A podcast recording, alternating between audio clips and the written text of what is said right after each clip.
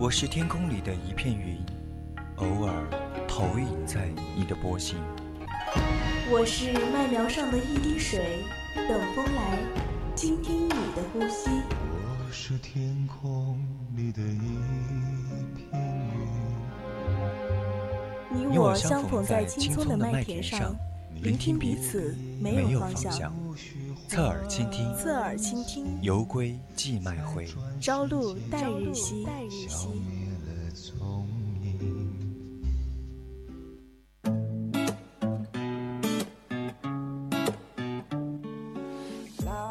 欢迎回来，您正在收听到的是 FM 四零四川宜宾学院校园之声 VOC 广播电台，为您每周日送上的侧耳倾听，我是主播浩南。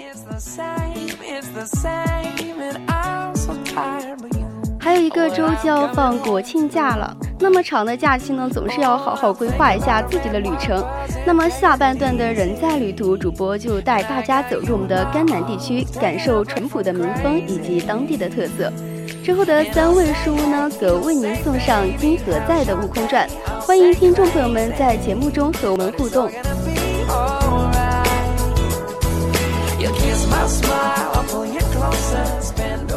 家可以加入我们的 QQ 听友私群二七五幺三幺二九八，或者是关注我们的微博 @VOC 广播电台。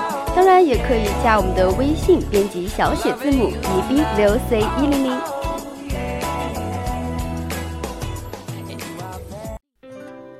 日光倾城，我启程。日光倾城，我启程。我每天倒着不同的时差。我想留下每个路人的微笑，却不经意间。错过所有的回眸。我在故乡读着流浪的书，却在旅途中听着想家的歌。人在旅途，每一次离开都是想念的开始。六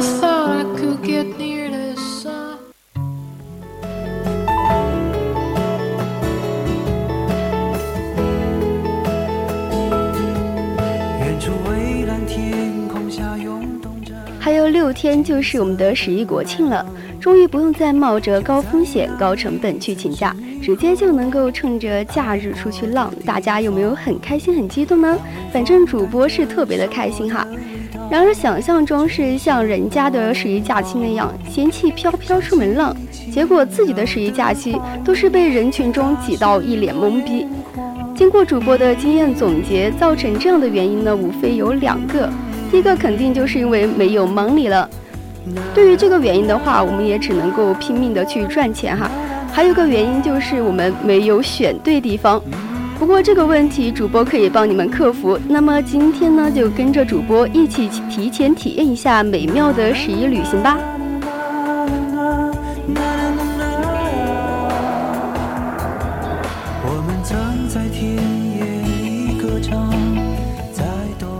多的时候呢，比起商业化的街道，我更喜欢当地有特色的地方。貌似总是希望要去的一些地方呢，总是能够保留着原来最朴实的样子。甘南比起旅游热门的青海，更多的满足了我在这方面的愿望。在这里，终于感觉自己不再像是个游客，而是一个路人。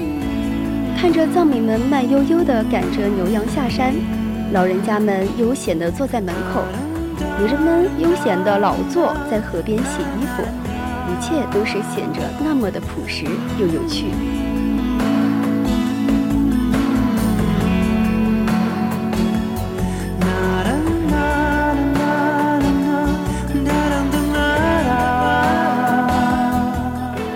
甘南的风景有很多，但是考虑到我们假期的时间，所以说今天带大家就游览三处吧。首先，第一个我们就要去到的是扎尕那。扎尕那是位于甘南州宜布县伊洼乡。扎尕那是藏语，它的意思是石匣子。现在呢，已经是被列入了中国国家地理十大非著名的山岳。扎尕那是隐藏在崇山峻岭中的一个藏族村落。扎尕那分为了四个小村子，从下下到上分别是东洼村、叶日村。达日村和代坝村。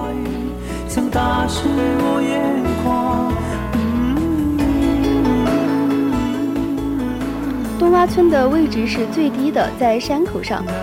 长途车还有旅客中心都在东洼村，旅馆是比较多的。那些非自驾游的游客呢，就可以在这里投宿了。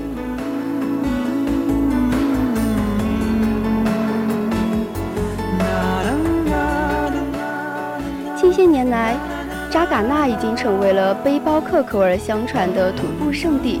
如果大家想要去徒步旅行的话，主播是建议大家一定要穿登山鞋，带防晒霜。徒步路线全长是大约有十六公里，而且它的山路是比较崎岖的，紫外线那些又很强烈，大概会耗时在六个小时左右。所以说，劝大家防范措施一定要做好。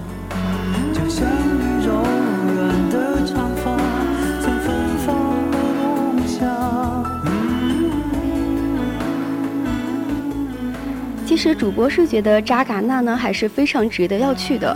首先是它的民风比较淳朴，而且它的景区是很难得的，而且它的门票也很便宜。扎尕那景区只要收十块钱的门票，这么便宜，为什么不去一趟呢？而且里面还有仙女滩或还有仙女湖，只需要收取十块钱的垃圾清理费。仙女滩是扎尕那主景区的核心景区，大家进去以后可以选择步行或者是骑马去玩景点。不过大家，嗯，不过主播呢是建议大家不需要不需要去骑马，因为这里比较近，步行十五分钟就可以到了。就在那里，曾是你和我爱过的地方。扎尕那这个地方呢，住宿和吃饭都是很方便的，住宿都是当地村民修建的民宿，而且都建得特别的有个性。住宿也不贵，基本上就是五十块钱一个人，大家也可以去玩一玩。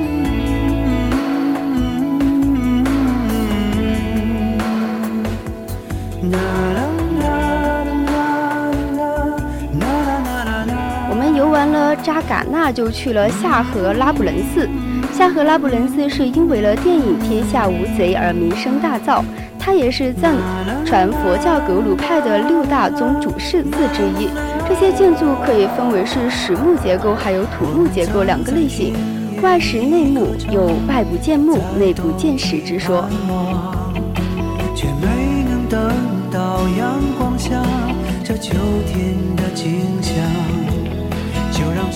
拉卜楞寺有世界的藏学府之说。四周有群山环绕，其间有河水缓缓地流过。拉卜楞寺还有一个最出名的，便是世界上最长的转经走廊。整个走廊大约有六公里长。需要注意的是，转经的时候一定要沿着顺时针的方向转，不然到时候你就会发现人流都是冲着你来的，真的是很尴尬。到时候。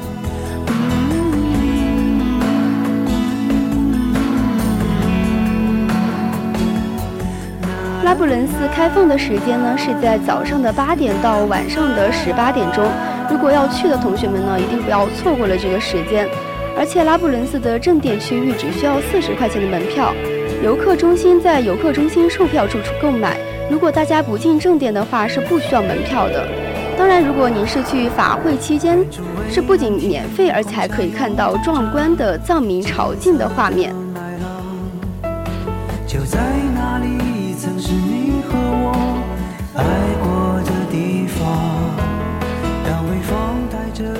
我一直很同意一位叫令叶人的网友所评价的话，他说：“漫长的转经路上，每个人都是孤独的，陪伴你的只有那些同样风尘仆仆的身影，还有转经筒转动的嘎吱声。艰辛的转经路上，每个人都是虔诚的，感动你的是那些佝偻着腰背的老人。”他们拄着拐杖，转着经筒，一步步地向前挪着，但脚步却是那样的坚定。还有那一步三拜，不停的伏地起身的藏民，他们的衣裳早已破损不堪，但是心却是最纯净的。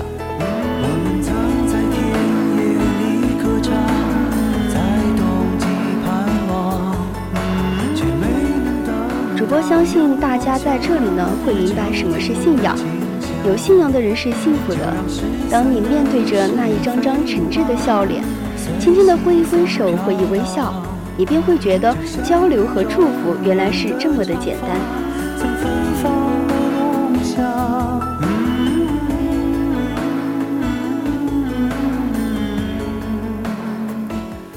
由于时间的原因呢，我们最后一个去的地方就是朗木寺。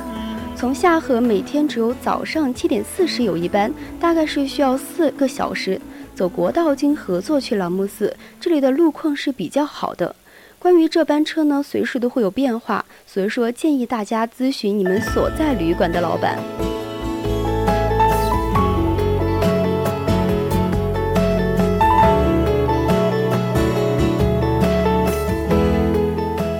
有的人说不来朗木寺就等于没有来到甘南，足以可见这座藏藏传佛教寺院在甘南的重要性。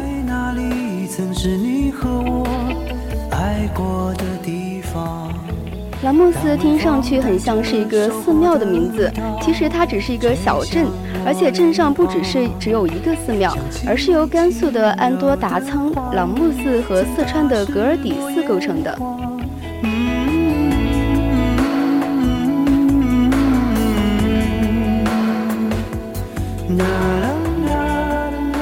都说去朗木寺呢，必须要做三件事情。首先，第一件事情肯定就是要赏小镇了。老木寺所在的小镇，一年四季总是氤氲着青云薄雾，山也总是那么的神秘，谷地也总是那么的幽深，小镇还总是那么的静寂。看小镇一早一晚，有句有诗意。清晨，炊烟和云雾缠绵。淡水的淡水的寨民，眼睛惺忪的孩童，在蜿蜒的木房间的小道上，有事无事的你来我去。红衣的喇嘛，有的平静悠然地料理着自己的琐事。这样的场景会让我觉得生活是如此的美好。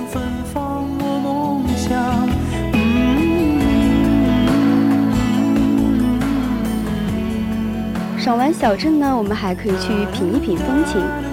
朗木寺的寨民的藏族生活习俗都是很淳朴的，他们的服饰很少有现代的符号，地道的藏衣藏袍，而且他们的头饰都酷似康巴藏民，性格也特别的像康巴的汉子，那种豪爽、好客、强悍的性格。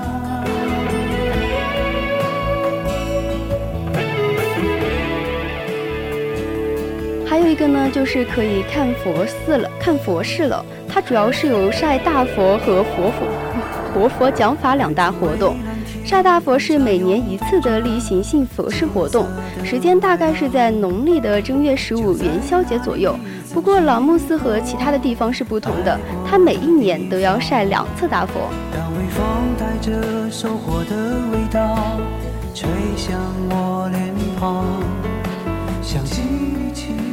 然，我们去的时候也是要注意一下，因为是已经秋天了嘛，天气也转凉了，而且甘南它早晚的温差是比较大的，所以说主播在这里建议大家可以穿长袖长裤或者是长裙，然后再准备一件稍微厚一点的外套是比较好的。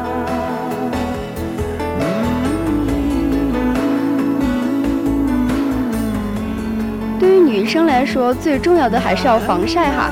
西北的紫外线是比较强的，所以说去的时候一定要注意防晒，不然去完以后你回来会发现自己都晒黑了不止一层。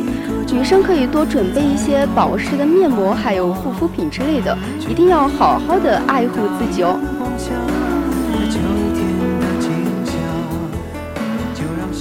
好啦，我们愉快的旅途呢到这里就要告一段落了，希望大家的十一国庆假期能够出去玩得愉快。走了这么久呢，也该停下来歇一歇。